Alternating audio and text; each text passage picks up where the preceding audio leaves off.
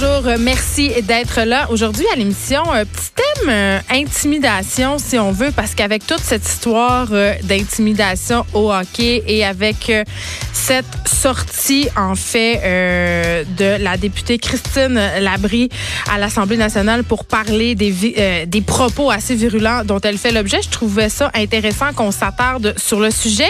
Bon, on va commencer par l'intimidation au hockey.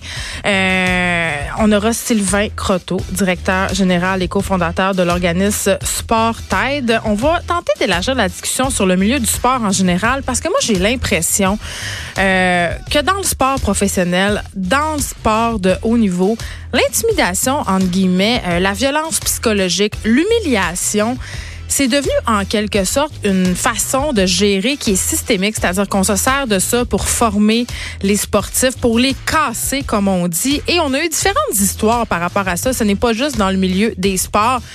On en a parlé avec des musiciens. On en a parlé aussi euh, dans le cas de Gilbert Scott hein, à l'École nationale de théâtre. Est-ce que c'est un modèle de gestion qui est dépassé? Évidemment, il y a toute une question d'époque là-dedans. Des entraîneurs de la vieille école pensent que tout est permis et que quand il est question de, de faire performer une équipe, de remporter des coupes, on a le droit de faire absolument tout. Tu sais, la fin justifie les moyens, comme on dit. Donc, on va s'attarder à cette situation-là au hockey et l'élargir euh, au sport en général. Master Bugarici va être là aujourd'hui aussi. Il nous parle euh, de la candidature, si on veut, potentielle de Guy Nantel, qui voudrait peut-être se présenter comme chef du PQ. J'ai envie de dire, petite pointe de fiel ici. Euh, Guy Nantel, dans ses Vox Pop, selon moi, en fait de l'intimidation. Euh, selon moi, il fait sa carrière euh, en riant en quelque sorte du monde, en riant de l'inculture et de l'inintelligence souvent des gens. Je ne sais pas si j'aime beaucoup ça, son approche. Euh, mais là, bon, on fera pas le procès de Guinantel avec, Master Bugarici. Non, non, on va se parler des gens qu'on pourrait considérer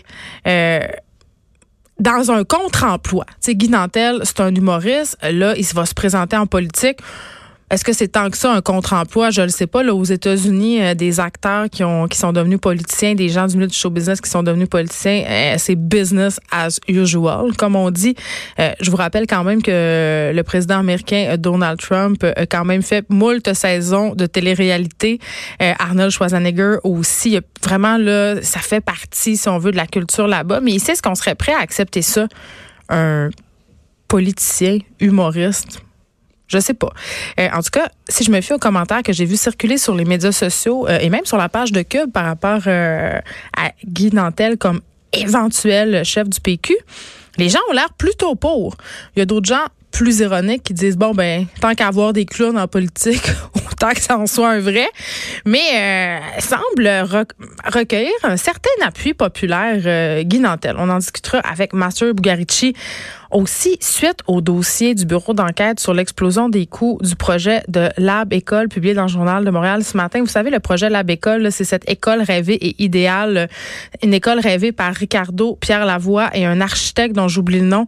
Euh, c'est vraiment, en tout cas, selon moi, la pipolisation de l'éducation dès que ce projet-là euh, a été mis en branle, moi j'avais des bémols. Je trouvais, je, me demandais pourquoi on faisait appel à ces gens-là qui ne sont pas des experts nullement de l'éducation. Je veux dire, je veux bien croire qu'on veut penser l'école autrement, mais il y a toujours bien des maudites limites et je suis pas la seule à penser ça.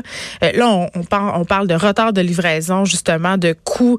Euh, ça dépasse de 10 millions de dollars. Euh, d'écoles aussi, ça, concernera très peu d'écoles, ce projet de la école-là. Est-ce que on, va s'occuper des autres écoles pendant ce temps-là ou on va servir de ces écoles-là pour faire bonne figure à l'étranger, un petit côté show-off? On va se demander ça. À qui ça va profiter, ces établissements de rêve-là? On va se poser la question avec Éric Gingras, qui est président du syndicat de Champlain CSQ et qui croit justement euh, que ça risque surtout de profiter à une poignée d'élèves privilégiés. Et là, on est jeudi. Et demain, c'est le vendredi noir. Euh, lundi, ça va être le cyber euh, lundi, Cyber Monday, Black Friday. c'est tellement rendu gros, ces événements commerciaux-là, que c'est en train de dépasser Noël. Et la raison est fort simple, c'est que les gens profitent des rabais avant Noël plutôt qu'après avant le Boxing Day, c'était vraiment une plutôt grosse affaire. Là. Euh, mais je sais pas, on dirait qu'avec les années, ça s'est un peu euh, amoindri. Puis mon petit doigt me dit que c'est à cause de la popularité du commerce en ligne. Qui a envie d'aller se battre dans un Best Buy au lendemain de Noël pour avoir 10 dollars de rabais sur une console de jeux vidéo? Pas moi en tout cas. Les gens préfèrent regarder les rabais en ligne, faire leur magasinage en ligne et éviter les cohus. C'est peut-être pour ça que les euh, que le cyber lundi et que le vendredi noir euh, sont rendus si populaires auprès des consommateurs. Mais là, c'est passé une chose. Euh, quand même assez drôle. C'est pas la première fois que ça arrive, mais je sais pas, la chaîne Stokes, OK, vous la connaissez, cette chaîne-là, là, c'est Habituellement, là où tu vas pour acheter euh, le cadeau de ta belle-mère que t'aimes pas trop, euh, des cadeaux d'échange de cadeaux là, à 20 pièces, tu sais trois quatre fourchettes à, à fondu puis des gobelets, des cossins là, euh, un peu pour se débarrasser. C'est là dans un jardin de la vaisselle. Moi, j'appelle ça de même là. le cadeau que tu fais que t'es pas trop sûr, justement, à ta belle-mère que t'aimes pas ou à des gens que tu connais. Tu sais, cadeau d'hôtesse. c'est pas mal là que tu vas. Et là, euh, euh, il y a eu, il s'est passé de quoi sur leur site Internet? Il y a eu une erreur. Et là, il y avait beaucoup, beaucoup, beaucoup d'items en vente pour genre 14,98. OK? Et là, on parlait là, d'affaires populaires, là, des mijoteuses Ricardo. Il y avait beaucoup d'affaires Ricardo. OK? Ce sont des systèmes très populaires. Et fait que là, évidemment, euh, les consommateurs qui sont déjà euh, sur, sur la grosse watch, OK, à cause du vendredi noir, ils ont vu ça. Et là, les gens commandaient en fou, évidemment, c'est sûr. là C'est des rabais absolument incroyables.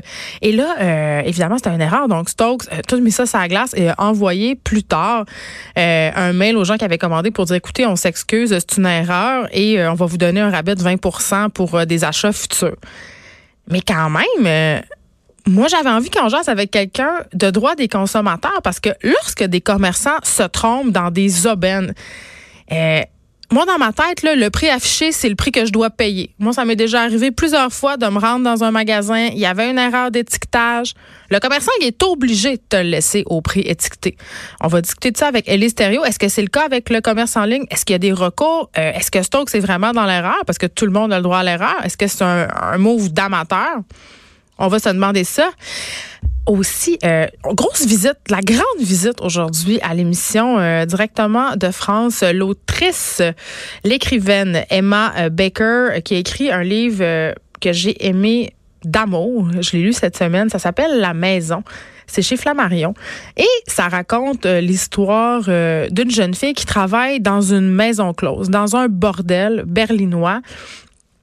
Un récit très, très intime. Pour ceux qui ont aimé Putain de Nelly Arcan, euh, c'est pas du tout la même chose, mais c'est quand même dans cet esprit de raconter, euh, je dirais, une vision euh, pas idyllique de la prostitution ou du travail du sexe, mais une espèce de, façon de dépeindre cette réalité-là euh, par des filles qui ont fait le choix d'exercer ce métier-là avec les avantages financiers évidemment que ça comporte, mais tout ce côté aussi qui donne du pouvoir à la femme de monnayer son apparence physique contre de l'argent. Donc, est-ce que c'est un récit féministe? Euh, c'est un débat que je pourrais avoir avec l'autrice tantôt. Antoine Robitaille euh, est là aussi pour nous parler de son plus récent texte dans le journal de Montréal. Bon, ça parle de Catherine Dorion. Dès qu'on parle de Catherine Dorion, là, les réactions sont quand même assez épidermiques. Euh, mais là, quand même, on souligne un bon coup euh, de Catherine Dorion et aussi on va se parler justement euh, de ce bon coup-là. C'est quelque chose qui est inquiétant. C'est la façon dont on protège pas nécessairement notre patrimoine au Québec, dans la ville de Québec, mais au Québec en particulier. Moi, je l'ai suivi tellement longtemps et avec, mon Dieu, désolation, la saga des églises montréalaises qu'on vendait, qu'on soldait à des promoteurs pour en faire des condos. Euh, on peut être d'accord ou non, mais moi, ça me faisait un petit pincement au cœur, même si ces édifices-là euh, sont excessivement chers à entretenir, même si ça coûte des gonzillions de dollars en chauffage. Je trouvais ça triste de dire adieu à cette partie de notre patrimoine qui a quand même été important, même si on a assisté euh, à la laïcisation du Québec avec la Révolution tranquille, mais quand même des monastères dans la ville de Montréal qui, qui, qui vont être démolis, qui seront pas entretenus parce que les coûts sont absolument incroyables. Donc, est-ce que les vendre à des promoteurs, c'est une bonne chose? Dans certains cas, ils ont préservé ce patrimoine-là, l'architecture, mais dans d'autres cas, ils ont un peu dénaturé les bâtiments et je trouve ça quand même assez déplorable.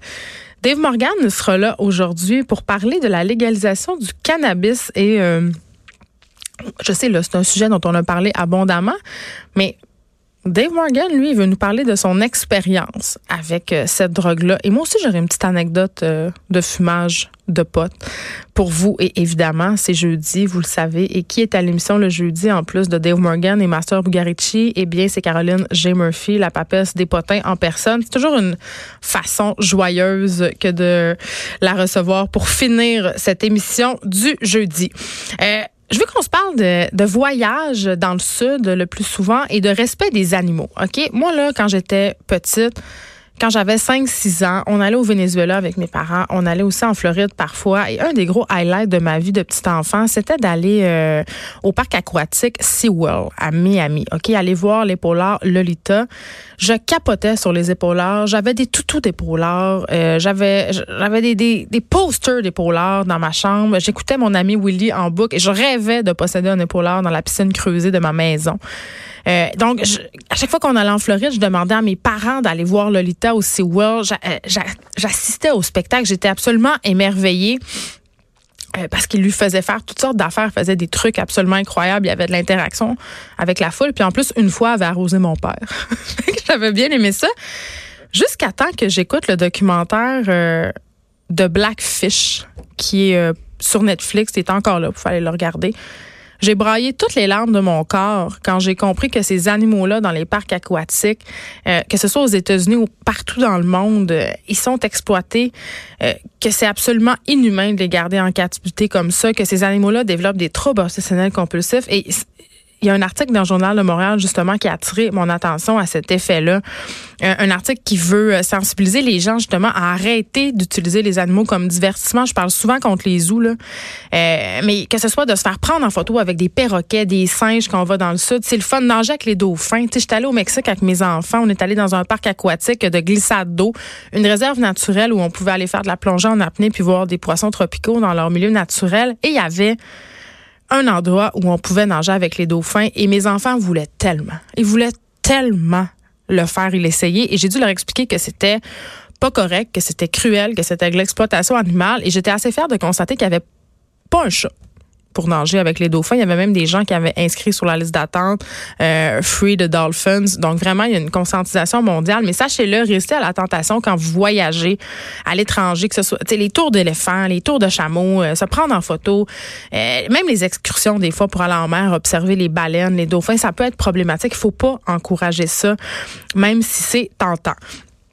Et là, je veux qu'on fasse un retour. On parlait d'intimidation tantôt. la députée solidaire Christine Labrie a lu un euh, des messages assez haineux dont elle fait l'objet à l'Assemblée nationale euh, mercredi. On va l'écouter. Bonne fête, mon Kev! Pauvre dingue, maudite folle, quelle conne. Tu es une maudite sans génie. Tu es une bonne à rien, tu ne comprends rien. Va chier la brebis. Si j'étais ton fils ou ta fille, j'aurais honte de ma mère. Tu devrais décrisser car tu n'es qu'une pollution à voir. Retourne vivre dans le village d'où tu viens, inutilité vivante. Tu es une calice de prostituées, hostie de plot sale, criminel et corrompu. Minable prostituée du crime organisé, va te faire enculer, crise de salope. C'est quand même... Je je sais pas si vous avez entendu le trémolo dans la voix de Christine Labrie.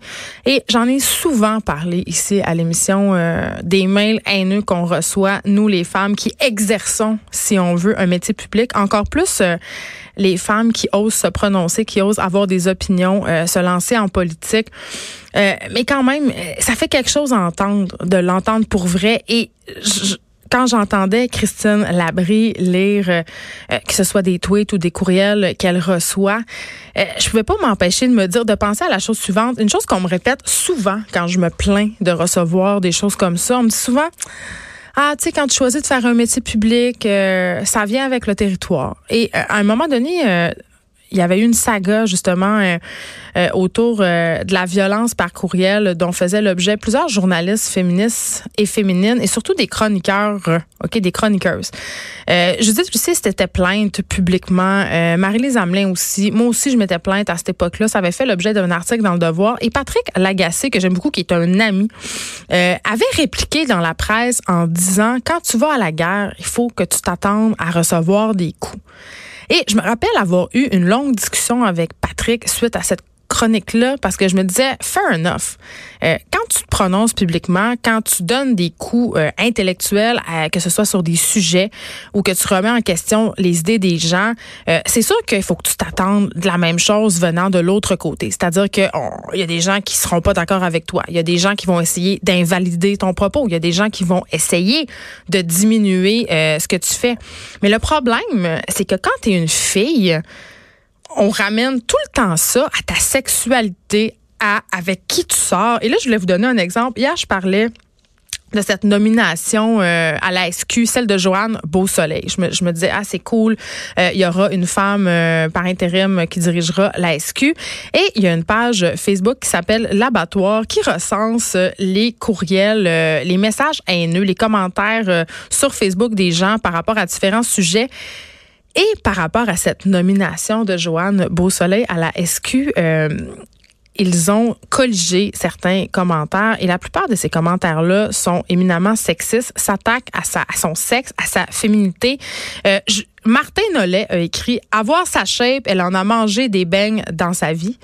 Euh, Jim Albert a dit ça va être beau dans sa semaine. On s'imagine qu'il fait allusion au fait que ben Joanne Beausoleil c'est une madame donc elle est menstruée donc forcément hein, quand elle va exercer ses fonctions pendant qu'elle est menstruée forcément elle sera frustrée. Euh, Michel Bossé, femme au pouvoir, l'étiquette ça va être capoté. André Tremblay. Si on regarde ses qualifications et sa formation, on peut se questionner, elle n'est pas sortie du bois. Je veux rien lui enlever et je n'ai rien contre les femmes, mais. Ça, c'est le fameux je suis pas raciste, mais, mais appliqué euh, euh, à une femme. Bref, euh, c'est quand même assez préoccupant de voir qu'à chaque fois qu'une femme occupe l'espace public, on la ramène tout le temps à sa sexualité, à sa condition de femme. Je veux dire, attaquez-moi sur mes idées. Arrêtez de m'attaquer sur ce que j'ai entre les deux jambes.